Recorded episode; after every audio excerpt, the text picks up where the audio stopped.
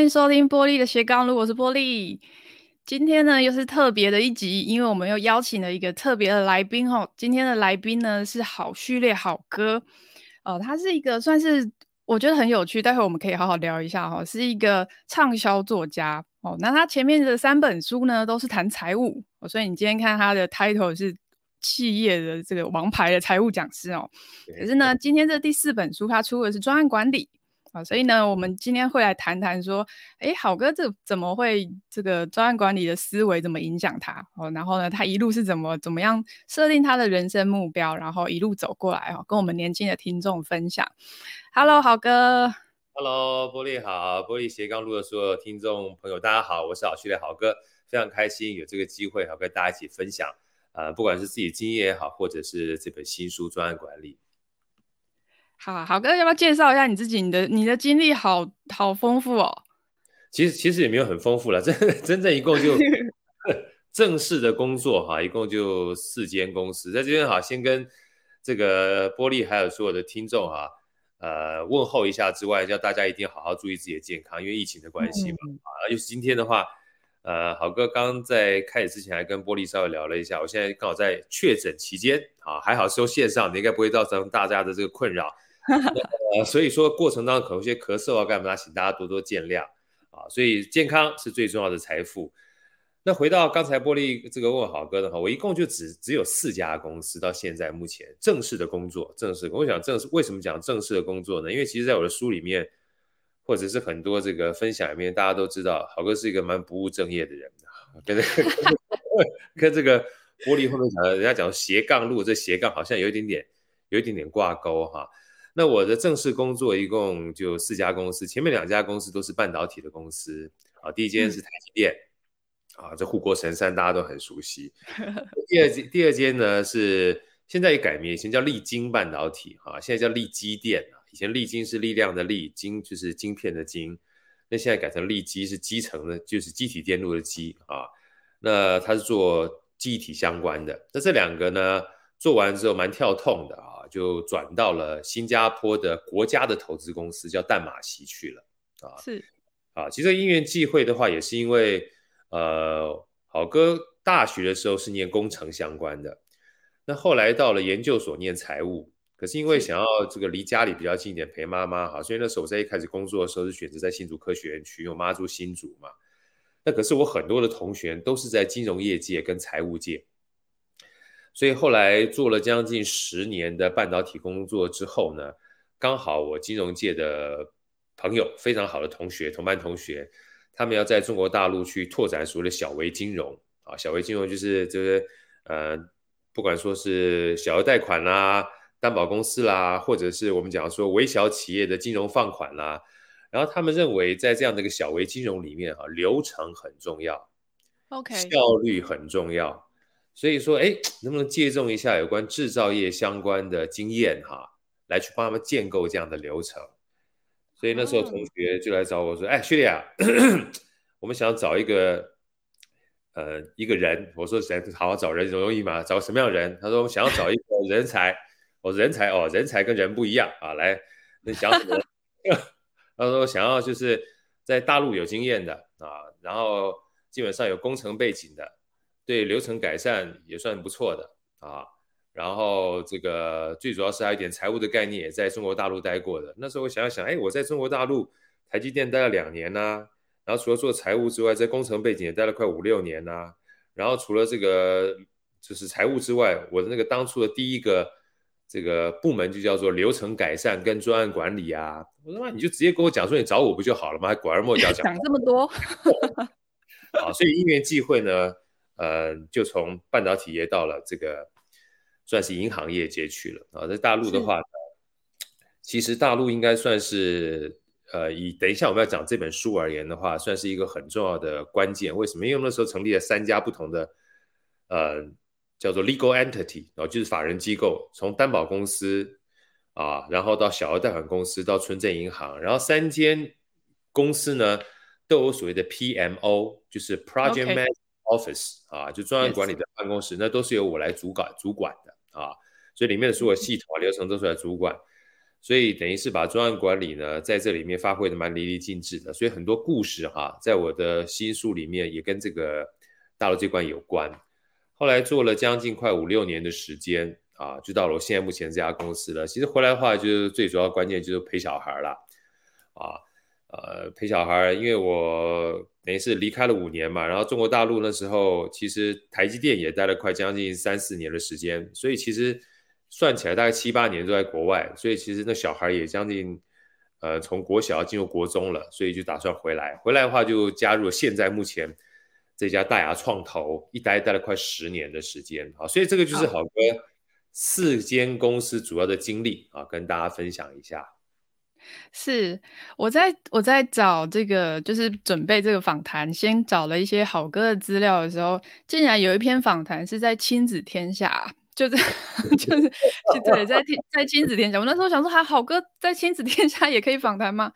结果 看了一下内容，就是在讲刚刚好哥谈到说，呃，为了参与女儿的成长，所以回到台湾的这个部分，哦，对对对对。所以我觉得很有趣啊，因为好哥是做财务的讲师，所以财富这件事情，可能对于好哥来说，定义上不只是金钱了，对吗？对对对。没错，其实财富这件事情哈，应该讲说，蛮多的名人都曾经说过，我们基本上只不过是金钱的保管者而已，啊，因为生不带来，死不带去嘛。可是通常 你没有参透这件事情的时候，就觉得钱很重要。那真正的重要关键，就包含像好哥书里面讲的，真正的财务这件事情哈，他管理的其实从来不是钱而已，它是资源，嗯，啊，是资源，各种不同的资源。因为你想想看。我假如说，如果今天你我们在我们我们现在目前啦，基本上生在这个太平盛世的时候，你感受不到。但你想想看，如果你生在乱世里面，如果你今天去打仗，钱对你没有用啊，你要是马匹啊，要武器啊，要粮草啊，对不对？如果更辛苦一点的话，像现在目前俄乌战争，这群难民对他钱也没有用啊，带不走啊，他需要是物资啊。甚至最重要资源是家人啊，家人要身在旁边的最最最大的保障啊，哈。那除此之外的话，我都跟大家分享说，呃，世界上最最最最最最最最最重要的资源其实是两件事情。第一个是时间，是啊，因为如果时间，我们的时间如果不存在了，我们人就不见了啊。所以时间拉得越长的话，就代表呃，这个事件对我们的意义就越高嘛。啊，这个是时间是一个资源的量嘛？那另外一个就很重要的概念就是健康，这是资源的值嘛？因为你除了活得长，嗯、你除了活得长之外，你要活得好嘛？所以说，为什么今天我跟大家讲说，哇，这个呃才确诊两三天的时候，他痛苦跟鬼一样，好不容易到五六天之后，今天跟玻璃聊天，哇，就很开心啊，因为已经慢慢精神精气神已经变得好一点点了，所以。其实这两个资源才是最重要的，因为你有了时间，你可以比较长一点点啊。就像巴菲特活到九十二岁，跟活到二十二岁，跟活到五十二岁，那那整个人生是不可同日而语的。那最重要是巴菲特他很健康啊，他很健康，可以看到很多的各种不同的数字数据去做正确的决策。他还可以每天吃他的 seeds Candy，喝他的可乐。吃他的汉堡，还跟查理芒格在这个呃波克下的年会上面怼大家，对不对？所以说，所以说像这种东西，大家如果一了解啊，真的真的啊，你就会知道说真正的财富本质是什么，大概是这样子。我觉得这个是有趣的，因为在人生的不同的阶段的时候，我们追求的目标常常是不一样的。对哦，在我们年轻的时候，我们可能不会觉得家人啊，哦，或者是刚刚好哥讲的这些比较抽象的东西是是重要的，我们应该要去掌呃好好掌握、好好把握的。我、哦、在年轻的时候，常常都是工作啊，哦的投资啊、金钱啊等等。对、哦，所以我也很好奇说，说郝哥刚刚谈了，在你的职涯里面有不同的身份的转换，哦，然后你提到了对你而言重要的。资源哦，那这样子的转换过程里面，专案管理的思维，它扮演的是什么样的角色呢？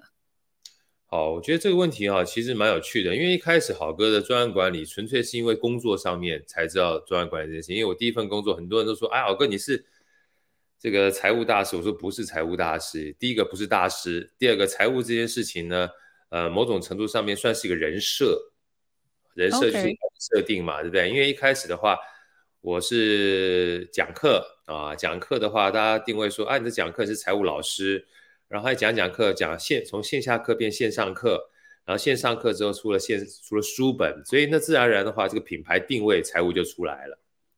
啊，所以它纯粹是一个定位的问题。但是认真想想，玻璃斜杠路，它的一个很重要的两个字叫斜杠。什么叫做斜杠？斜杠就是多元嘛，嗯，对不对？查理芒格都说我们要多元思维，怎么可能一个人只会有一种角色呢？不可能，是，对，是绝对百分之百不可能的。就像玻璃今天在访问豪哥的过程当中，其实你就有很多的叫做能力已经出来了。访谈是一种沟通，对不对？网络基本上是跟网络相关的啊，剪辑又是另外一种能力啊，还有包含是你访问了这么多人之后，你在整个连接上面的知识边界又扩充了，所以其实我们真正常讲说，呃，特殊的能力哈，基本上绝对不会只局限在一种的，所以一开始好哥财务呢，坦白讲就是一种人设。那真到回专案管理的话，才是好哥第一份工作蛮关键的一件事情。因为那时候台积电的话，我第一份工作就叫做专案管理，嗯，我叫专案经理嘛，哈，所以那时候纯粹是工作，纯粹是工作。然后后来工作了几年之后呢，因为呃这方面的经验比较丰富嘛，而且台积电的话，很多东西都是 follow 专案管理很多的步骤去做的。然后我其中有一个同事呢，他就自己出来呃设计了专案管理的软体。然后成立一个算是协会啊，专门去帮这些想要考专案管理的诗人去发证，他叫 PMP。是，所以好哥就从一开始做专案管理变成教专案管理，他邀请我去当老师。OK，那教专案管理就教发证的这个专案管理，然后教教教教教教一段时间之后呢，也有去做企业内训啊。那企业内训教了之后，哎，也觉得不错。可是很多人就开始会有这样的疑虑了，就说哎，奇怪。为什么学了这么多的专案管理，哈，感觉专案管理好像没什么用，嗯，所以后来好哥除了教 PMP，又教敏捷式专案管理，后来一直到现在，包含这本书呢，其实都是我自己，应该算是不能说研发出来，自己体会出来之后，要怎么样让专案管理有用之后，哈，重新设计我的课程。我说如果要教 PMP，要教敏捷专案管理，就不要找好哥了，太多人都在教了，啊。但如果你要教一个呃很实用的专案管理的话，就找我啊。所以后来我在业界里面，呃，从自己的公司开始教起啊。那时候包含在大陆啦，后来后来台湾的话大创投啦，还包含很多这个企业界听了不错之后，就找好哥教。那这本书呢，也是去年在跟这个商周啊一起，他们有一个商周 CEO 学院嘛，请好哥去分享。啊、嗯，郝哥你讲的不错哦，要不要出本书？哎，出出来。我就我就花了三个月，是两个多月时间把这个写写写出来了，因为都是我的故事，所以很容易。所以就回到说，哎，那好哥，那你讲了半天，你还是没有讲专案管理到底有什么对你有什么大的帮助呢？我说前面的专案管理 PMP 呢，或者是名很重要，因为它常常告诉我们很多的工具。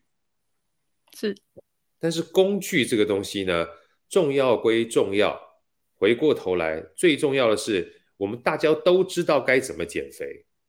可是你没有减肥的思维的话，或者是你没有减肥的重要性这件事情在脑袋里一个扎根的话，再好的工具都与你无关。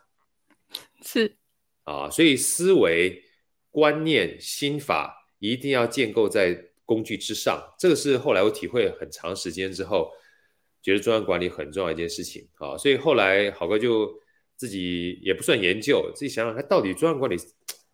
麻烦在什么地方？为什么大家没笑呢？我简单举个例子啊，我说最重要的关键事情就是，是第一个，专案是跟人相关的。你太多的工具，你没有考虑到人哈。我最怕的是这样，对事不对人，哇，那就完蛋了，对不对？专案都是人在做的啊。你说我对事不对人，你不要在乎啊。这个我说话没有什么太大恶意，你说没有什么太大恶意，那就完蛋了，对不对？你你的没有恶意，让我听起来就有恶意。对不对？嘴甜一点就啥事儿都没有，嘴一不甜的话，再好的事都不一定说成或烂事儿啊。所以人这件事情很重要，关注人很重要。那如果说很多书里面都是硬邦邦的，尤其我们看到很多管理书啊，都很冷很硬。那你就算你再会都没用，那就跟学霸不知道怎么跟怎么怎么跟别人相处是一样的道理。是，对不对？啊，奇怪，你就不懂稍微谦虚一点吗？这个东西很难吗？奇怪，两分钟写完了，讨厌，对不对？啊，一点都没有这个名包物语的 精神。好，啊，第二个更重要的，这个是人的关键。那第二个很重要的是什么呢？我们常常在讲说专案管理的定义啊，尤其郝哥一开始也是这样，就是如职如期如预算，这是这这是专有名词写的啦。哈，如职就是要品质，设计成品质的品质，如期就一定要在时间内做完。然后第三个一定要跟当初做的成本是一样，如实如期如预算啊，这 要使命必达啊。我想哇，有好有道理啊！这专案管理就该这样干啊！当年纪大的时候去死啊？怎么可能啊？对不对？怎么可能？对，昨天好哥说我一定要起来跑步十公里，问题是我确诊了，我跑个鬼啊！对对不对？我我我我要我要改变啊！是我该我该因势利导就要因势利导啊！我该兵随将转我就要兵随将转啊！我该顺势而为我就要顺势而为啊！我该与时俱进，我就要与时俱进啊！所以它很重要的一个一件事情是不要怕改变。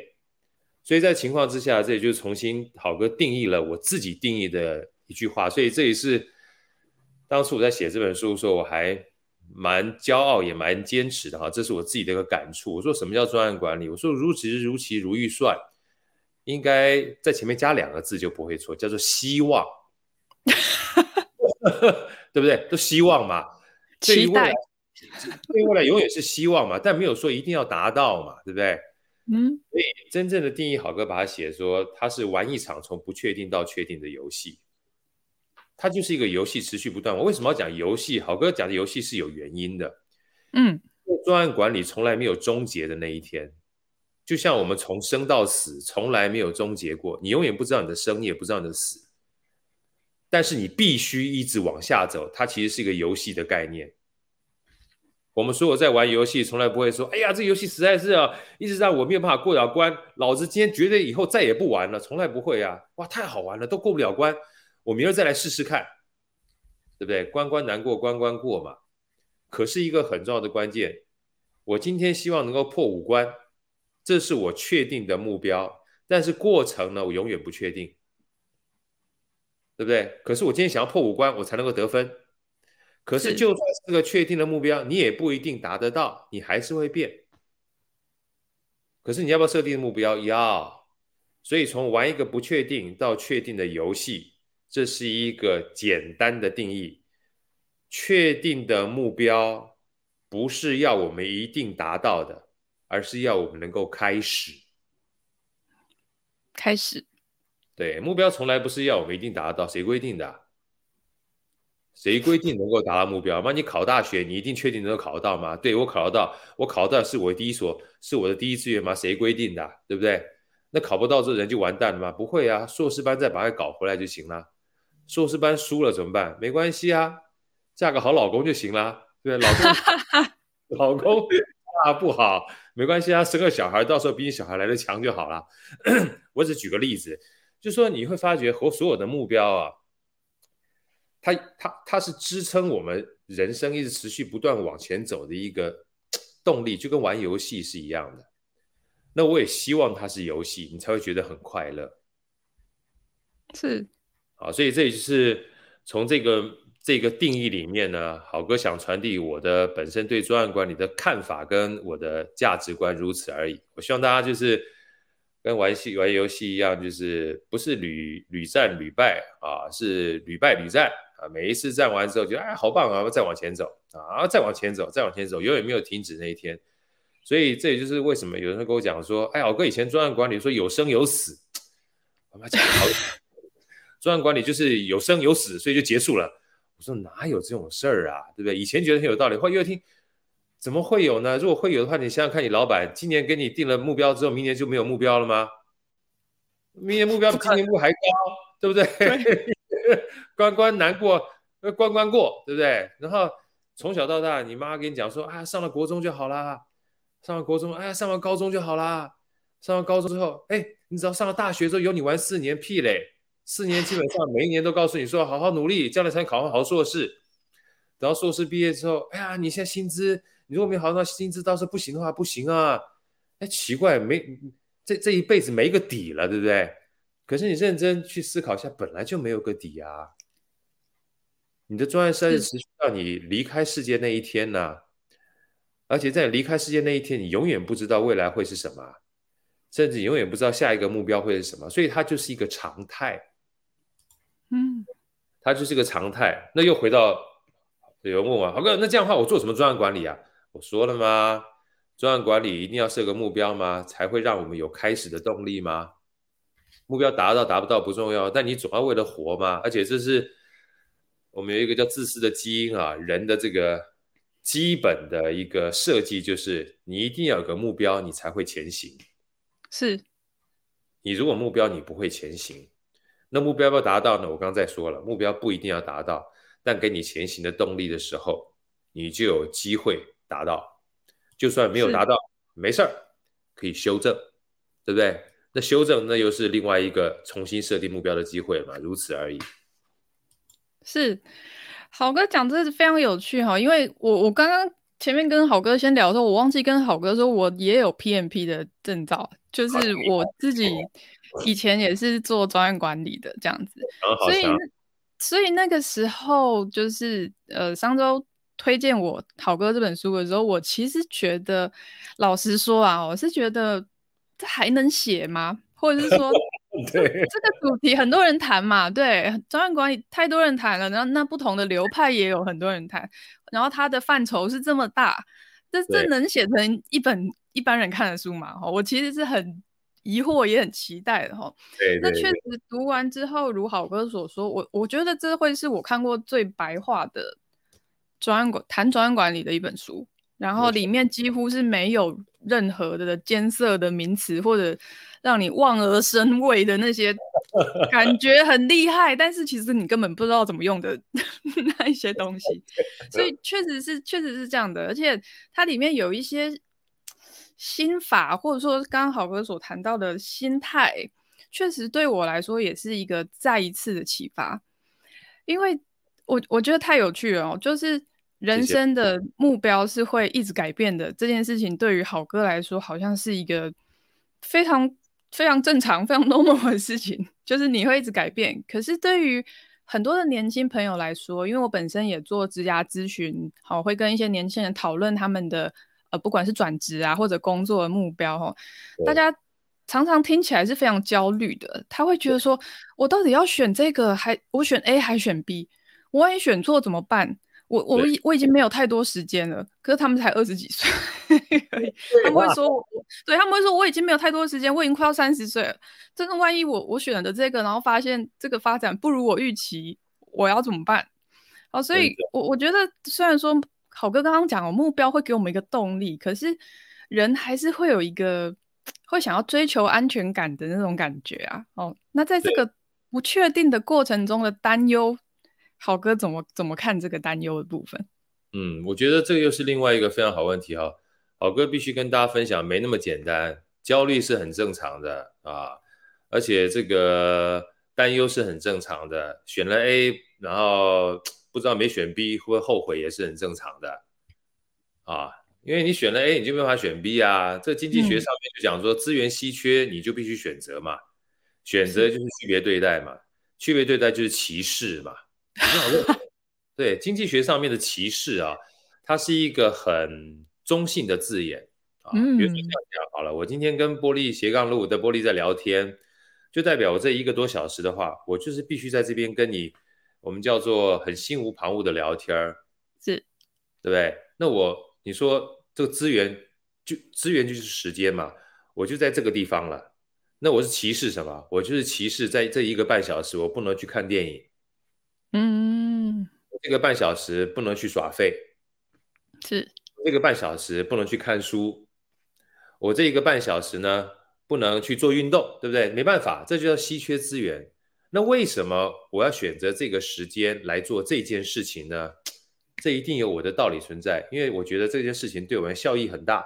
我想要认识波利，我想要跟他一起聊天儿，我想要跟他交流，我想要把我自己的好的概念跟波利聊完之后，希望波利跟我都可以重新有不同的看法跟想法之后，把这东西传出去，对不对？这个东西基本上就是呃，我们讲说歧视的这个概念嘛。回过头来，那你说，在整个选择过程当中啊，我选择这个东西是不是最好的？You never know. You never know. 啊，还是回到前面刚刚讲的，那焦虑吧，怎么办呢？呃，其实好哥必须跟大家分享啊，这个就好哥而言，我记得我那时候在研究所，研究所研一还是研二的时候，那时候在正大听到一个老师在演讲，嗯、他那时候讲植牙这件事情啊，职涯他应该算是呃，就跟我们聊聊聊职涯嘛，尤其。讲白了，正大气研，所以看起来好像很厉害，但是就是你样样会，样样松嘛，什么都不会嘛，对不对？看起来什么都会吗？什么都不会，因为你不知道你要干嘛，所以其实很恐慌的啊。因为你不像说音乐家就学音乐，对不对？化学家做研究、嗯、啊，做材料工程的话，未来可能做做半导体；做新闻的话，上面就做新闻媒体；做医生做医生。那这企业管理，他妈气死人的管理还是企业管理，搞不清楚，你知道吗？所以你就你就会担心，后来那时候这个老师来了之后，人就问他说：“老师，那你是怎么做职涯管理的？一辈子好像看起来都很厉害。”他说：“我从来没做过职涯管理啊。”嗯，啊，那那你你这你怎么去选择？他说：“从来不是我选择的，就是别人来选择我的时候，我就决定要好还是不好。如果有两个，那抱歉，坦白讲，我觉得哪个比较好，哪个不好，我就稍微分析一下。”然后我就去了，但去的好不好我也不知道，做了再说。然后在每一个过程当中把它做到最好。嗯，那至于做到最好这件事情，我也不知道，我能做多好就多好，因为年轻的时候经验也没有这么足，但做着做着就会越来越好。然后你就期待下一次的机会，让你能够变得更好。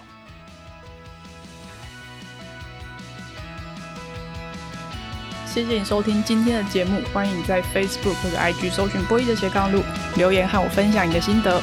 如果你喜欢这个节目，也别忘了到 Apple Podcast 帮我打星，留下鼓励的话哦。波一的斜杠路，我们下次见，拜拜。